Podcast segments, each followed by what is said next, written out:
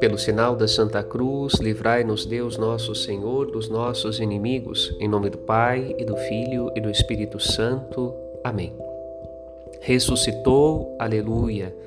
É grande a alegria da Igreja ao celebrar a vitória de Jesus Cristo. Esta alegria será expressada na liturgia pela recordação das aparições de Jesus, a Madalena aos discípulos em Jerusalém e Emaús, na Galileia na missa do dia de Páscoa, São Paulo nos exorta a vida nova na graça de Cristo. Não há mais espaço para o que era velho e caduco.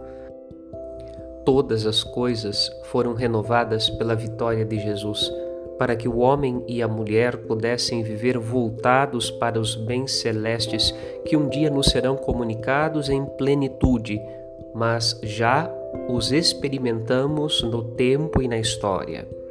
O bem supremo que contém todos os benefícios, é Deus mesmo, recebido em comunhão. Por isso, a celebração da Eucaristia torna-se sinal e realização de todas as esperanças cristãs. Lugar do encontro com Jesus ressuscitado que nos fala ao coração.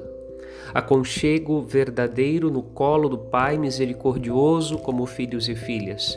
Abraço forte do Espírito Santo que nos faz renascer. Procuremos nos próximos dias saborear a alegria de ter Deus morando no meio de nós. Feliz Páscoa, Padre Rodolfo.